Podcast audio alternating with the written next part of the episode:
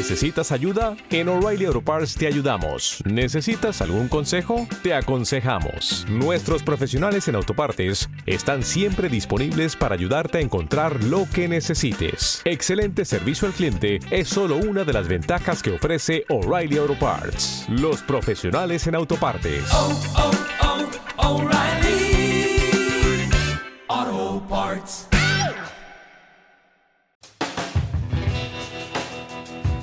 Hoy en la pizarra tenemos así otra vez la, suerte, la gran suerte. Es la segunda vez que está con nosotros, esta vez muy próximo a la cita electoral del próximo domingo en España y elecciones.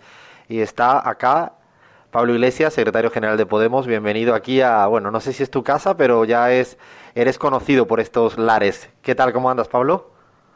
Muchísimas gracias, Alfredo. Encantadísimo de, estar con vosotros, con, los oyentes de la pizarra.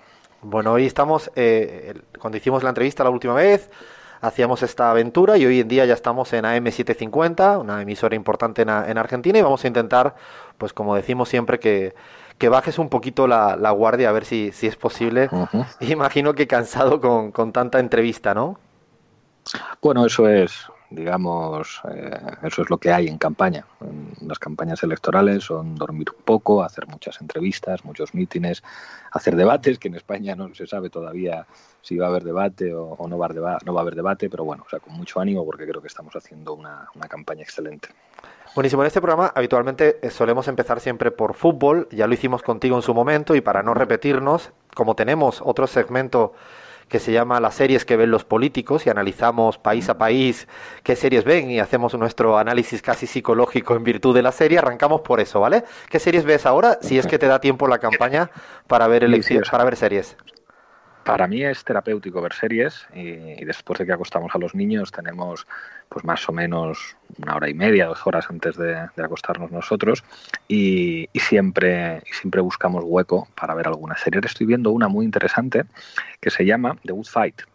The Good Fight es una serie que, que es una especie como de secuela de The Good Wife, y, y, me gusta mucho más que, que la original. O sea, así como The Good Wife me parecía una serie muy conservadora, esta es una serie que entra de lleno en el momento Trump en los Estados Unidos y en los debates que afectan digamos que afectan a, ese país a través de un despacho de abogados eh, afrodescendientes en el que aparecen críticas a las estrategias y a la posición de, de la progresía, en la que aparece el problema de la posverdad y de los fake news, donde aparece el momento impeachment y donde además hay una mirada feminista muy interesante con mujeres de diferentes edades, de condiciones eh, de orientación sexual distintas, de maneras de ver la vida. O sea, es una, una serie muy, muy interesante. Ahora, ah, pues... en cuanto cuelgue contigo, me voy a ver. bueno, no, me la anoto porque somos de adictos aquí en el, en el programa. Y esta de Good Wife, de hecho, creo que es de las preferidas de, de Donald Trump, creo. Es que eso es la, esa es la paradoja, porque así como The Good Wife es una serie interesante pero muy conservadora, esta que se hace con una de las actrices, eh, ¿cómo se llama? Eh, Christine Baranski, que hace un papel de Diane Lockhart, que en este, digamos, a partir de ella, eh, ella, digamos, tiene una, una, historia, una historia profesional nueva y, sin embargo, esta serie, digamos, que es como como todo lo contrario a la hora de, de afrontar lo que, lo que significa el mundo post-Trump en los Estados Unidos. O sea, como muy diferente a, a, The Good Wife, a pesar de que es una secuela de The Good Wife. La, la recomiendo mucho. Habrá que verla, la, la anotamos en lista. De hecho, eh, te quería hablar de, de series que, que, se han tratado sobre la política.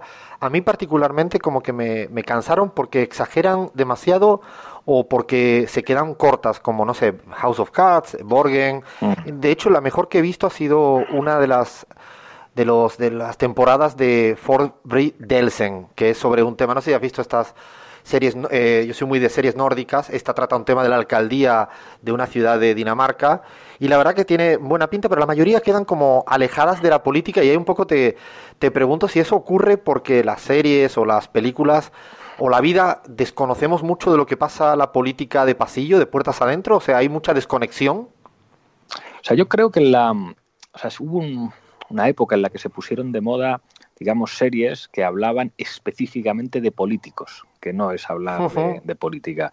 Como House of Cards, que yo creo que, bueno, hay una distancia importante entre las primeras temporadas y, y las siguientes. Borgen es, es una genialidad también, incluso decir cómo puede ser entretenida una serie sobre política danesa, que madre mía, o sea, el primero que presentara un guion, un guion de aquello con ese personaje Casper, el Spin Doctor.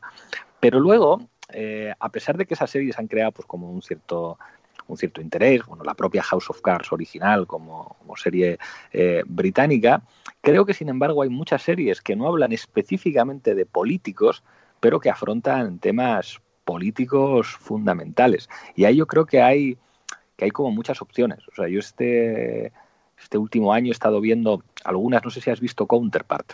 La he escuchado y no la he visto. Está ah, buena, sí es una genialidad, es una genialidad además con una especie de estética de guerra fría que sin embargo introduce elementos, eh, elementos tecnológicos del, del, presente y donde hay, o sea, más allá de la cuestión existencial, o sea, la serie parte de que eh, en el contexto de la Guerra Fría un experimento de un científico provoca que el mundo, digamos, se divida en dos, o sea, como si el mundo se clonara y de repente hay como, como dos planetas que son, que son el mismo, con las mismas personas, es como, como una clonación accidental y esos dos mundos entran en, entran en contacto y tienen relaciones diplomáticas secretas y no sé qué.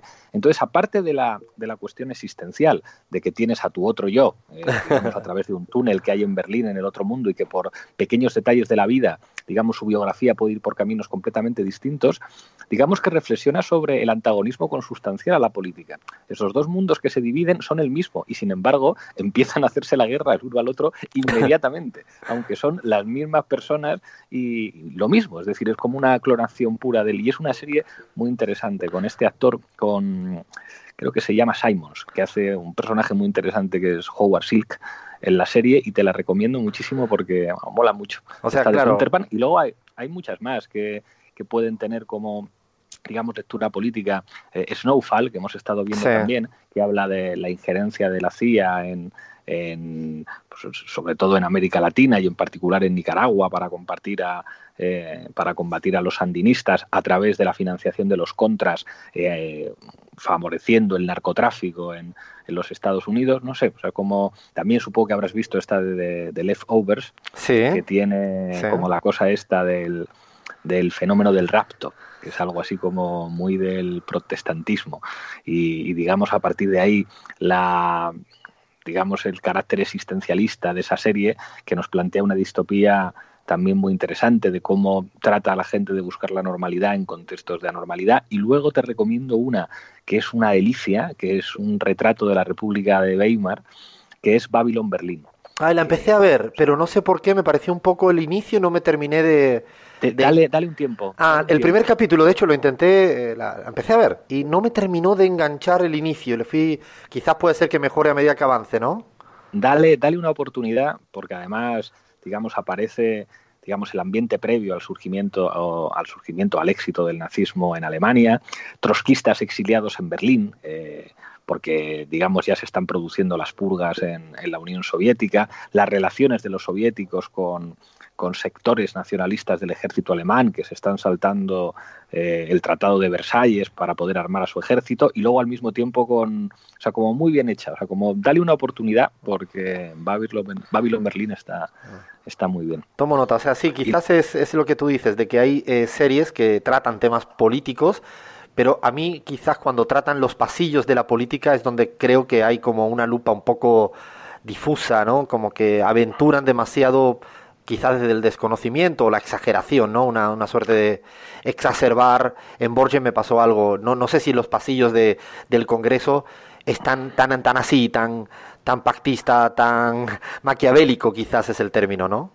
En... yo creo que Borgen tiene la capacidad de, de explicar muy bien, digamos, las, las situaciones humanas que hay en la práctica, en la práctica más mediocre de la política consociativa, ¿no? Y creo que eso está muy bien tratado. A mí el personaje de ella, de Brigitte, y, digamos, pues sus dramas personales, me parece que están hechos con, muchísima sensibilidad. Que bueno, es una tipa que es, que es política, que es primera ministra y no sé qué, pero que tiene, pues como es normal, sus problemas de pareja, tiene eh, los problemas con, con el hecho de ser madre, eh, creo que está hecha con, verdadera gracia. O sea, la relación del Spin Doctor con, la periodista, o sea, creo que eso está bien tratado. Donde quizá yo creo que, que se les va la olla, entre comillas, un poco más, pero eso también forma parte de la dramatización de, y de lo que representa esa serie, es en House of Cards, donde dices, hombre, no te imaginas a un candidato a la presidencia del gobierno tirando a una periodista al, al tren para, para asesinarla. Sí. Pero esa es una serie que leí en alguna parte que entusiasmaba a, a, los dirigentes del Partido Comunista Chino porque decían, ves, si en realidad, ¿qué más da democracia o no democracia? Al final todo es lo mismo, lucha por el poder, como aquí y tal. Yo creo que digamos, es una serie más que tiene que ver con los tiempos de oscuridad actual. O sea, como en contraste con el ala oeste de la Casa Blanca, sí. ¿verdad? Que es como más optimista, más rollo demócrata y no sé qué. House of Cards es como el mundo pos 11 de septiembre, ¿no? O sea, lo más mezquino, un... ¿no? Lo, lo, peor de lo peor. Y, y justamente te, te, pregunto, o sea, te toca hacer una serie de política española en la actualidad. Claro. O sea, cloacas, te, te, elegirías cloacas o cualquier, qué trama? ¿Qué trama me eliges? O sea, cloacas serviría para explicar la estructura del poder en España. Una estructura del poder que no solamente habla de policías corruptos y del Ministerio del Interior, sino de medios de comunicación y pseudoperiodistas que forman parte de tramas criminales y sobre todo de poderes económicos. A lo que había montado Villarejo era, es básicamente eh, un aparato empresarial para vender sus servicios a, sectores empresariales, servicios que tenían una eficacia política inmediata. Si grandes poderes económicos no pueden comprar a formaciones políticas, pues ahí está Villarejo que les fabrica pruebas falsas y lo que haga falsa y lo que haga falta. Y eso es la historia del poder en España. Por eso cuando a nosotros nos dicen eso de, no, en realidad no se pueden cambiar las cosas, está todo atado y bien atado, es como si estuviera atado y bien atado, los que tienen dinero no se preocuparían tanto de comprarse políticos para llevarlos a, sus consejos de administración y no nos montarían a nosotros la operación que nos montaron. Saben que el gobierno tiene sus límites para cambiar las cosas, pero que hay algunas cosas que se pueden cambiar y por eso han trabajado con uñas y dientes para que nosotros no entremos ahí. Les recuerdo a, a todos y todas las que nos escuchan en Argentina, en América Latina, que lo que a lo que está refiriendo Pablo Iglesias ha sido bueno la gran trama, ¿no? De hace unas semanas que viene de lejos, se destapó hace unas semanas y que es parecido también a lo que ocurre justamente en la Argentina, donde el poder de los medios de comunicación construyen muchas pruebas falsas, ¿no? Para eh, culpabilizar de cualquier cosa. En tu caso ha sido la financiación ilegal, vinculándote a Venezuela, pero de, a nivel, yo creo que una serie incluso se queda corta para guionizar tan bien lo que han armado contra Podemos, con mucho miedo a que, a que siguiera creciendo a la velocidad que iba. Total, total. Es además bueno, pues, pues la demostración de que, de que las reglas democráticas fallan. O sea, es gravísimo lo que, lo que ha ocurrido y lo que sigue estando ocurriendo en, en nuestro país, en la cuarta economía del euro, pues nada, es decir, policías corruptos trabajando a las órdenes del Ministerio del Interior, todo esto presuntamente, que está investigando la Audiencia Nacional, aliados con periodistas y con, y con grandes empresarios para fabricar información falsa que ha abierto telediarios, que ha ocupado portadas de periódicos para convencer a los españoles de que Podemos se financiaba ilegalmente. Consiguieron convencer, según las encuestas, a más del 50% de los españoles de que efectivamente nosotros nos habíamos financiado ilegalmente. Y todo es mentira. Y todo cuando ha llegado a los tribunales, los tribunales han tenido que, archivar y rechazar porque, porque es mentira. Sea, ni siquiera han sido capaces de fabricar pruebas, han fabricado noticias falsas para crear un, un, estado de opinión. Bueno, eso revela que tenemos una democracia enormemente limitada y que hay poderes que están por encima de, de la ley y, y, que hay en elementos de, de impunidad amplísimos. Es curioso, ¿no, Pablo? Porque lo, lo has dicho desde el principio de la campaña y eso está escrito muchísimo en la literatura de teoría política, incluso dentro del mainstream, pues cuestionando los límites tan eh, grandes que tiene la democracia y el papel de los medios de comunicación. De hecho, hay una serie fantástica, es Novici, que es de Paper, croata, que ahora está en Netflix, la pero verdad. antes está muy bueno, como el, el, la relación del, de los medios de comunicación con el poder económico y político. Tú te has lanzado a decirlo, tú y, y todo lo que sería Podemos, y en ese sentido tengo dos preguntas. Una es si, si después de decir esto en público, los medios de comunicación te han atacado más o te han limitado la presencia en estas últimas semanas? Bueno, nosotros sabemos cómo son las reglas del juego. Lo que pasa es que a nosotros nos perdonarían cualquier cosa menos no decir la verdad. Y creo que además en este caso eh, se ha visto lo que significan las redes sociales como espacios en los que la gente se defiende de la mentira y de, y de la manipulación tuve una discusión con un, con un director de el director de la Sexta, con, con, Antonio García Ferreras, con el que tengo buena relación y que creo que ha sido capaz de hacer una televisión muy interesante, pero discutiendo a propósito de Eduardo Inda cuando le planteé, oye, mira, vosotros habéis abierto una puerta mediática permanente a alguien que sabéis perfectamente que publica noticias falsas y lo sabéis perfectamente y esto es indigno y esto os quita prestigio. Y fue un momento como televisivo muy potente, yo le tengo que agradecer a Ferreras que no cortara la conexión en ese momento y que pudiéramos tener ese debate, pero fue impresionante cómo reaccionaron las redes sociales, porque la gente no es idiota y la gente es como, coño, es verdad, es una vergüenza, digamos, los las ventanas mediáticas que tiene quien presuntamente, siempre presuntamente forma parte de una de una trama de una trama criminal y cómo bueno mientras en este país a periodistas honrados de izquierdas o de derecha ¿eh? que eso es lo de menos no tienen esas ventanas mediáticas quien trabaja con delincuentes y que trabaja en el marco de una organización presuntamente criminal tenga esas ventanas abiertas y eso aunque evidentemente no les gusta que se lo digas a la cara, pero creo que estamos en una sociedad que, que aprecia mucho las verdades. Y creo que nosotros nos equivocaríamos si de repente por hacernos los simpáticos y por buscar que, algunos medios de comunicación nos traten bien, empecemos a, taparles la vergüenza, las vergüenzas o a no decir verdades. Creo que nosotros eso no nos lo podemos permitir. Ya están los otros partidos para hacer eso. Eh, en esto justamente, Pablo, me surge siempre una duda, es si la ciudadanía, la gente de la calle, mi mamá, que está allí perdida en un pueblito de Cádiz, están tan en la misma línea de no creer en los grandes medios de comunicación. ¿Cómo tú sientes ese termómetro de la ciudadanía en general en relación con los medios? ¿Cuánta credibilidad le da la gente a eso, a la sexta, al país, al mundo o a cualquier otro medio grande? O sea, yo creo que es muy difícil reducir la ciudadanía a la unidad. O sea, seguramente tu mamá eh, tiene unas circunstancias determinadas y es igual de ciudadana pues no sé, o sea, que un trabajador manual del País Vasco, que una estudiante de doctorado de, Barcelona o que un trabajador eh, agrario de, Ávila. Quiero decir, es muy difícil decir la ciudadanía piensa esto, la ciudadanía. ¿Pero crees que es mayoritario, Pablo? O sea, sí creo que hay una sensación muy amplia en la gente de desconfianza. Lo que pasa es que nadie pensamos que somos objeto de manipulación. O sea, todos creemos que sí, claro, los medios manipulan a todo el mundo menos a mí, que soy listísimo. Yo creo que todos somos objetos de, de, marcos que no tienen que ver además solamente con los informativos, sino con dispositivos muchas veces, muchas veces más narrativos. Pero creo que algo bueno de los últimos tiempos es que determinados temas se pueden poner encima de la mesa y se pueden normalizar. Yo creo que que el ser críticos con la calidad de la información es un tema que nosotros hemos logrado colocar en esta campaña y, oye, paradójicamente, eh, ganándolo, que esto nunca había ocurrido. Es decir, hasta hace un cierto tiempo quien denunciaba la manipulación, pues enseguida le eran capaz de dar la vuelta al argumento y decir, no, tú estás atacando la libertad de prensa. Y decir, no, no, no, todo lo contrario. El, periodismo tiene que estar para limitar y para controlar al poder. Si el poder se puede comprar medios de comunicación, si hay millonarios que se compran periódicos deficitarios para influir políticamente o se compran televisiones que no son rentables para influir políticamente, es porque, es porque se, se está poniendo en cuestión la función democrática del periodismo, que es controlar al poder. Y decir esto y que al final la gente diga, pues es verdad, tienen razón, yo creo que esto ha ocurrido en, en las últimas semanas en, en nuestro país, porque creo que vivimos en una época en la que aunque los medios de comunicación, pues bueno, pues siempre han tenido propietarios y siempre han trabajado en una dirección o en otra, creo que en los últimos tiempos se ha abierto el debate. sí, de hecho, debate sobre las fake news, ¿a qué responde?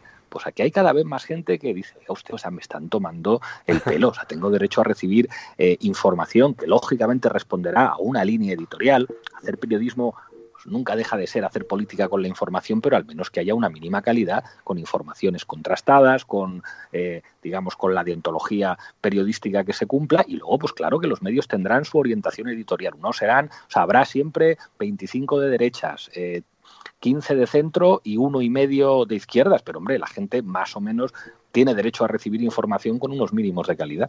De hecho, en Latinoamérica nosotros en CELAC hemos medido esto un poco en tres países, Ecuador, Perú y Bolivia, y realmente sí que hay un porcentaje altísimo de la población que no le tiene, no le tiene mucha credibilidad a los medios y ha sido un trabajo también de interpelarlos, porque en tanto no se toquen, eh, parece que fuera un tema tabú que queda apartado y pareciera que esto es muy novedoso, entiendo, en, la política española en los últimos tiempos. No ha sido tan, no recuerdo eh, políticos que hayan ido tan de frente a decirle a los medios de comunicación, bueno, paren y dejen de mentir tanto, ¿no? No, no sé si te, te viene a ti alguna historia reciente en la política española donde se haya hecho, no, no me viene a mí a la cabeza nada. O sea, yo creo que, que nosotros, con todos nuestros errores y todos nuestros fallos, creo que hemos sido capaces de decir verdades que nadie se había atrevido a decir en España, verdades sobre cómo funciona, sobre cómo funciona el poder. Es evidente que no nos lo van a perdonar, pero creo que no solamente era una obligación moral por nuestra parte decirlo, sino que además es políticamente inteligente. Creo que cada vez hay más gente que está harta de, que está harta de tonterías y que está harta de, lo políticamente correcto y creo que ha sido muy bueno que, que, nosotros dijéramos vamos a vamos a ponerle el cascabel al gato, vamos a decir la verdad, que los dueños de las multinacionales mandan más que los diputados, que los dueños de las eléctricas mandan más que el gobierno, que los dueños, los propietarios de los medios de comunicación mandan más que la Cámara que representa teóricamente la soberanía popular, porque estamos diciendo la verdad y esto no ha sido capaz de rebatírnoslo nadie. A mí nadie se ha atrevido a decirme, no es verdad, un diputado manda más que Endesa, o manda más que Iberdrola, o un diputado manda más que, que Blackstone o que, o que BlackRock.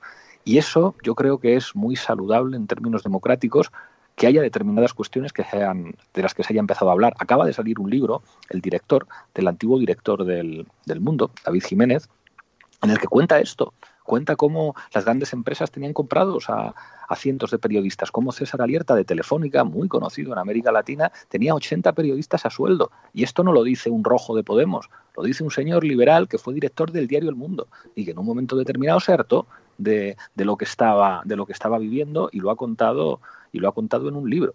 Y, y, creo que, que, que, estas cosas se cuenten es importante. Sí, hace, es saludable. De hecho, te recomiendo eso, la, la serie Novici, que es la croata esta, que yo la creo que ver, trata... Sí, está, está buena. En Netflix, Ahora está en Netflix, sí. Eh, de, la última que te hago de series, bueno, esta sí salió por todos los lugares de la casa de papel, no sé si la lograste ver, pero a mí me, a mí me gustó antes, de hecho la vi antes de, de que luego se hiciera tan, tan popular y, y pues me, me, pasó como a ti con Babylon Berlin. Vi ah, el primer capítulo y te echó para atrás. Uf, para atrás, pues a mí de hecho sí creo que merece la pena sobre todo por y ahí te quería preguntar es una serie lo hablaba de hecho le hicimos una entrevista aquí al, al protagonista de Merlí al actor catalán Francesc Orella hace poco magnífico. y eh, sí es un tipo magnífico y hablábamos de cuando una serie se convierte en tan popular tan aceptada Curiosamente, esta serie, La Casa de Papel, teniendo una canción de fondo permanentemente como Bella es Ciao, Bella Chao sí. y además haciendo una serie de crítica a la emisión monetaria de los bancos centrales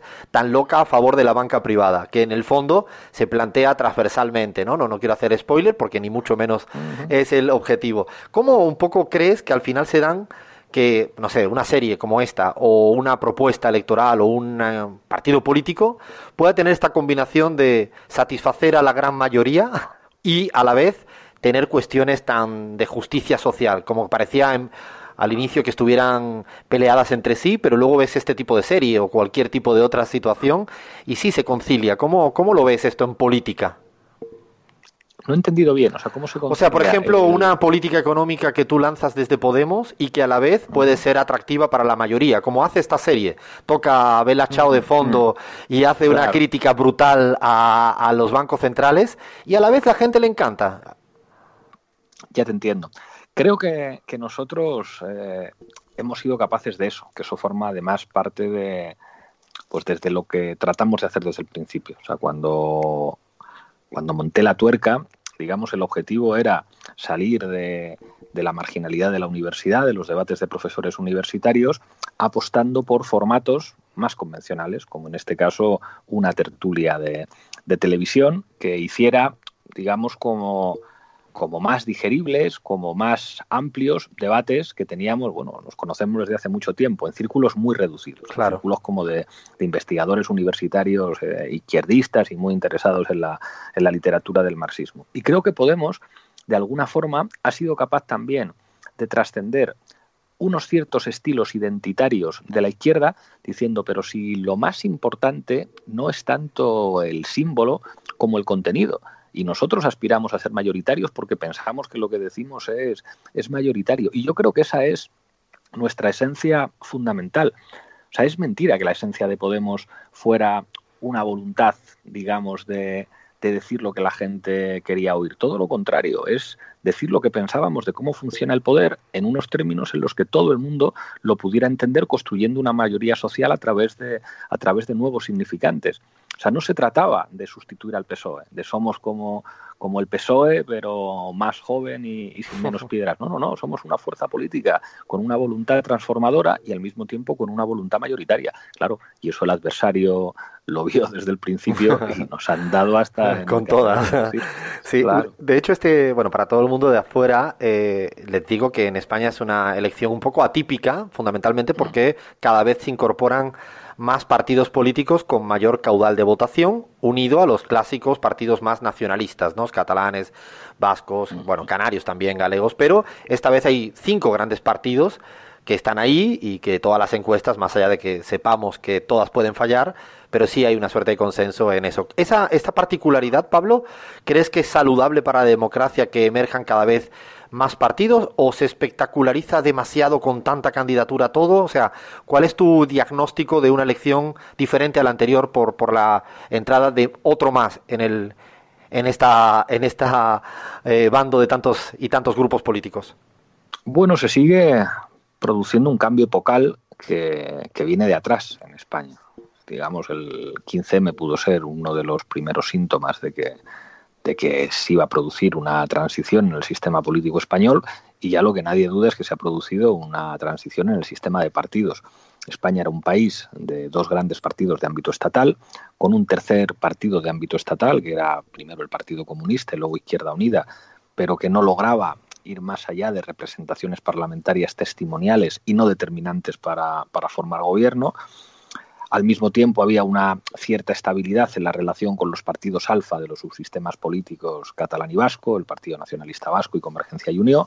Ahora en el caso de Cataluña, pues bueno, de esto podríamos hablar mucho tiempo, pero hay, digamos, una, una ruptura como consecuencia del como consecuencia de, que se haya abierto la, la fractura del, del, problema de la plurinacionalidad en España y con y con los principales dirigentes de los partidos independentistas catalanes presos o en el exilio y al mismo tiempo hay cinco formaciones políticas que según todas las encuestas vamos a tener una representación en el Congreso no testimonial, una representación en el Congreso muy importante, que va a determinar que en España ya no vaya a haber nunca más un gobierno de partido único, que haya un gobierno de coalición, para la cual hay diferentes fórmulas. Bueno, esto es el cambio en el sistema de partidos y por eso Héctor Illueca había escrito en un artículo muy inteligente, estas elecciones son formalmente unas generales, pero son en realidad unas elecciones constituyentes de, de lo que pase el día 28 y de los acuerdos que vengan después,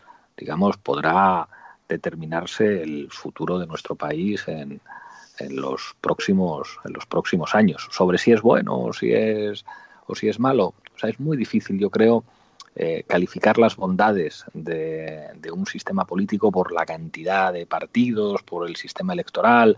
Eh, no lo sé, desde luego es, es diferente y asistimos a una época nueva en la que nuestra máxima aspiración es gobernar, porque sin algo hemos aprendido en estos años, es que las cosas se cambian desde el gobierno. En este justamente cambio de época que, que, planteas, que dices, que yo creo que hay un gran acuerdo también en la mayoría. Eh, estamos eh, justamente dándole mucha importancia a lo políticamente incorrecto. Estamos en una nueva época de lo políticamente incorrecto, en lo extravagante, en llamar la atención pase lo que pase. Yo creo que en España ha pasado en otros lugares, Brasil, Estados Unidos, pero hablando de España, ¿lo ves así? Estamos en una época de, de éxito de lo reaccionario. O sea, paradójicamente, cuando, cuando nosotros mostramos la, la máxima responsabilidad en la defensa de la defensa del derecho y en la defensa del Estado de Derecho, lo que tenemos, y es algo que no ocurre solamente en España, y lo hemos visto en Estados Unidos o en Brasil de manera más evidente, es, digamos que, una nueva extrema derecha reaccionaria a un tiempo neoliberal, machista y grosera, que de alguna manera eh, es como esto lo explicaba muy bien Boulos, como, como el inconsciente desatado de una derecha. O sea, había una derecha que siempre pensaba así, pero que se escondía, que no se atrevía a decir ciertas cosas porque las entendía como impresentables y que, sin embargo, ahora las normaliza y no le va mal necesariamente en lo electoral. El, el trumpismo es un poco, es un poco eso. Nadie se podía imaginar, por muy evidente que fuera que, los republicanos eran lo que eran, que una figura como Donald Trump eh, pudiera llegar a ser presidente de los Estados Unidos.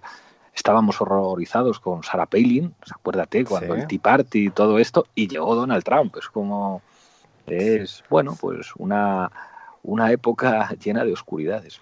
Eh, eh, bueno, justamente hablando ahora de Vox en, en España, si tuvieras que ordenar por importancia el, para explicar hacia afuera la emergencia de este grupo más eh, fenómeno Trump adentro de España, con todas las particularidades que, hay, ¿no? Por la historia y demás, que son bien distintas. Yo te pongo ahí un conjunto de factores. La huella sociológica del franquismo, lo sucedido en Cataluña, crisis de los partidos en España, crisis del PP o presentarse como lo auténtico. Si pusieras en orden... Todos, todos esos factores eh, en una correlación dialéctica son claves para entender eso. Lo fundamental es un síntoma del Partido Popular. ¿Crees que es más eso que otra cosa? Pero probablemente que no podría haberse expresado sin el resto de cosas que tú has señalado. Si la crisis en Cataluña, sin el fenómeno Trump en los Estados Unidos, sin lo que significa el, no tanto el, el, franquismo sociológico, sino el franquismo de las élites. La expresión franquismo sociológico tiene algo que lo lleva hacia abajo, que es como quienes no han perdido la conciencia de ciertas formas de hacer son, son las élites. Y, y, Trump es una, y Vox es una formación muy trumpista, pero que no deja de ser una escisión del Partido Popular, formada por un exdirigente del Partido Popular que, que estuvo viviendo de, del chiringuito que le montó Esperanza Aguirre en Madrid y que se nutre además de votantes del Partido Popular porque representa muy bien ese inconsciente que en momentos de crisis de sistema pues se está expresando. Ahora bien, una vez que aparece un nuevo mapa de partidos, eso no tiene por qué por qué volver eh, a la normalidad o, volver al pasado. Veremos a ver, veremos a ver lo que ocurre. Es verdad que no es un fenómeno específicamente español, aunque Vox sea específicamente español por sus relaciones con el Partido Popular, etcétera, pero es algo que está ocurriendo en muchísimos países. está ocurriendo además no solamente en Europa, está ocurriendo en Estados Unidos, está ocurriendo en Brasil. Sí, véase Bolsonaro, justamente. Claro, claro. Sí, te, quería hacer una pregunta que me, que me quería, le pedimos a un amigo mío, periodista argentino bien conocido, creo que también lo conoces, Pedro Brieger, y me trasladó esta pregunta que te lo pongo aquí para que tú le, respondas directamente a su inquietud. Hola Pablo, soy Pedro Brieger y quería hacerte una pregunta que me parece que inquieta a mucha gente que mira lo, lo que pasa en el Estado español porque hay muchas izquierdas en el Estado español. Hay izquierdas catalanas, hay izquierdas madrileñas, hay izquierdas vascas. Podemos lo, logró agrupar a varias personas, incluso movimientos que provenían de diferentes vertientes de izquierda. Pero da la sensación que la izquierda en el Estado español es mucho más poderosa de lo que representa esta realidad fragmentada. Quería saber si es así y cuál es tu comentario al respecto. ¿Qué dices a Pedro? Es una pregunta interesante, pero probablemente para entender... Eh, para entender las claves de organización política partidaria en España no haya que tener en cuenta solamente el elemento izquierda, España es una realidad plurinacional y eso en muchos aspectos preexiste a la izquierda, a la izquierda y a la derecha. Que existan formaciones, digamos, eh, soberanistas o nacionalistas vascas o catalanas o galegas o, incluso canarias, es algo que después puede tener una orientación más conservadora o una orientación más socialdemócrata o, o, más de izquierdas, como ocurre en Cataluña o como ocurre en el País Vasco. Aparte de eso, la fragmentación de la izquierda es un mal endémico de la izquierda, es decir, el complejo vida de Brian lo conocemos todos y esto, y esto se ve en, todas partes. Creo que se, no es ajustado decir que Podemos fue una suerte de, de, espacio político de convergencia de las izquierdas, al contrario. Nosotros eh, lo que planteamos era que, que había que construir un, un proyecto de transformación social que invitara a todo el mundo sin obsesionarnos por los símbolos y sin obsesionarnos por, digamos, por, por la suma de siglas, aunque después siempre hemos sido muy confluyentes y hemos buscado el encuentro con otras formaciones, con otras formaciones políticas.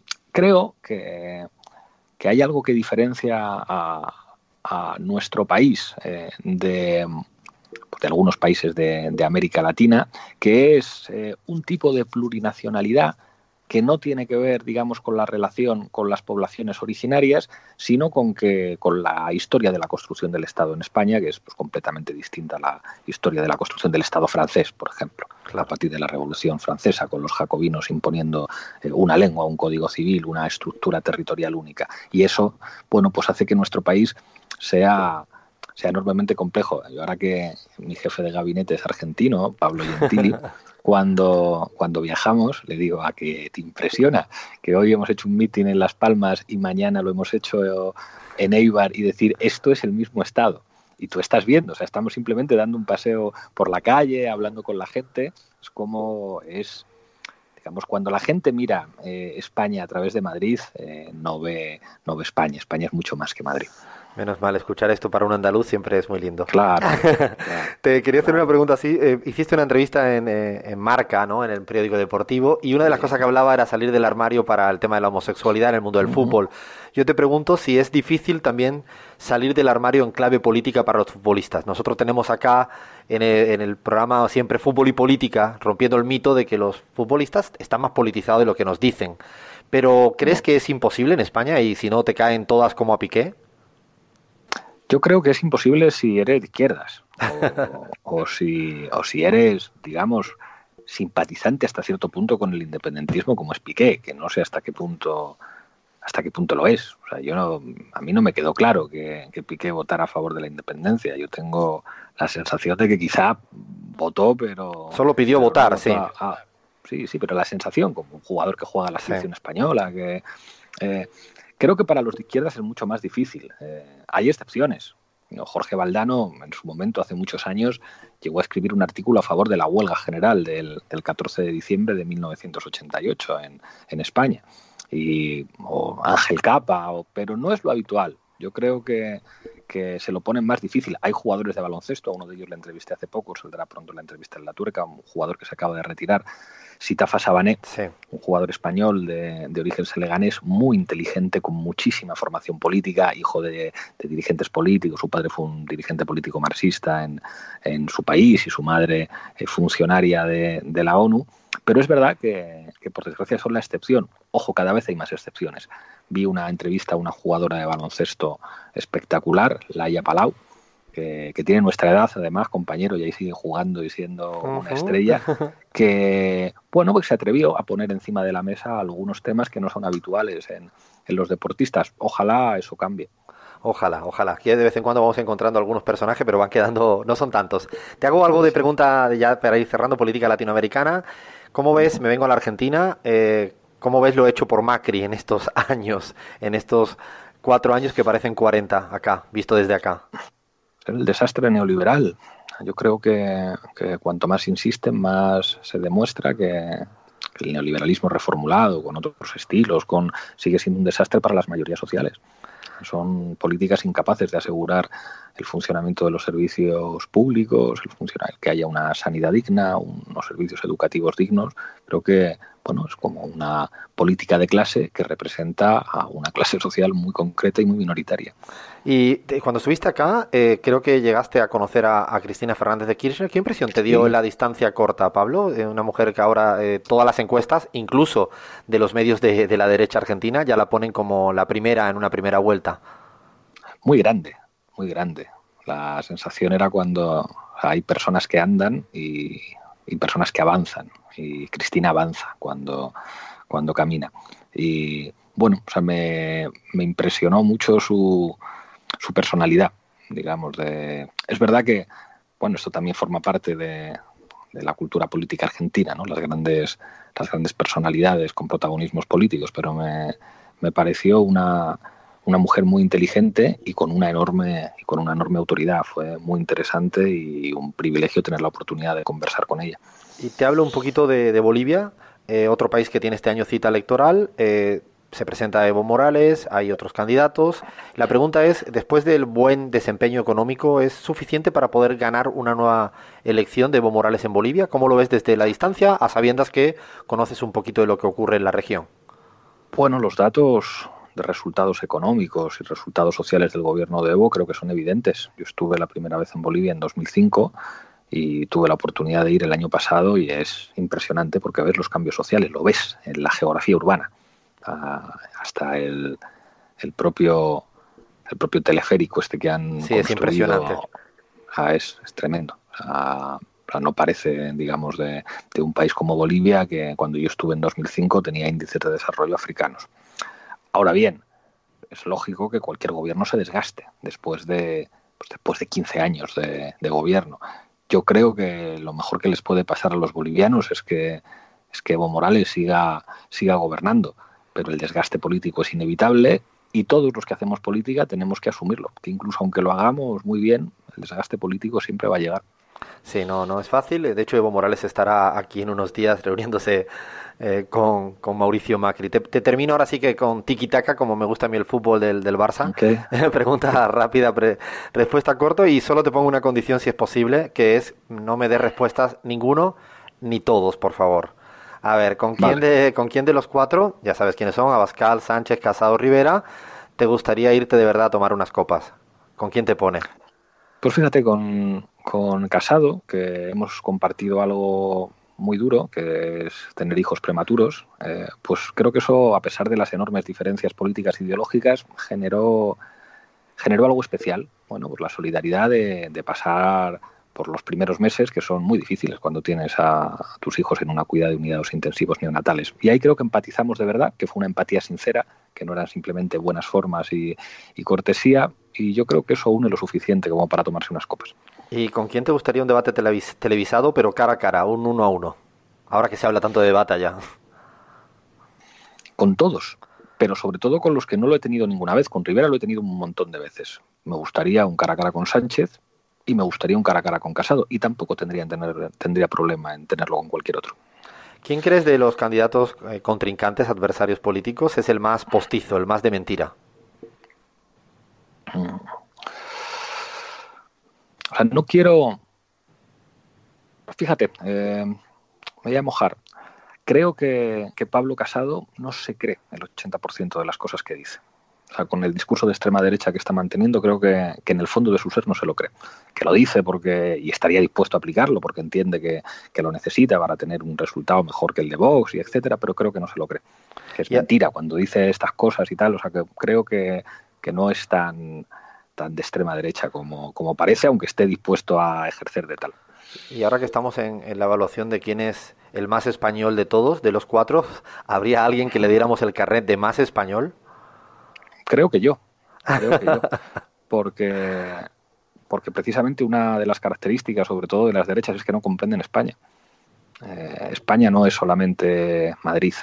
España no es solamente una identidad eh, nacional. España es plurinacional. España es un país en el que se hablan diferentes idiomas, en el que hay diferentes culturas.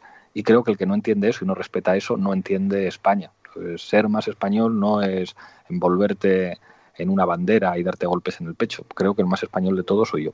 Bueno, con esa respuesta, con ese titular que nos, que nos dejaste, te, te, dejamos descansar tranquilo para que siga viendo tu serie. Mil gracias por estar con nosotros, por hablarle a, a la Argentina y también por hablarle a muchos que nos, no podremos votar precisamente por las dificultades que nos plantean hoy en día el Estado español para, no sé, no ejercer este derecho democrático. Nosotros, nosotros pactamos con el gobierno que había que acabar con el voto rogado para que los exiliados pudierais votar en condiciones y nos engañaron. Por eso hay que estar en el gobierno, porque si estás fuera del gobierno te toman el pelo, hay que estar dentro. Estaremos atentos al, al próximo domingo, te mando un fuerte abrazo y mil gracias por estar en la pizarra. Gracias, Alfredo. Un abrazo a todos.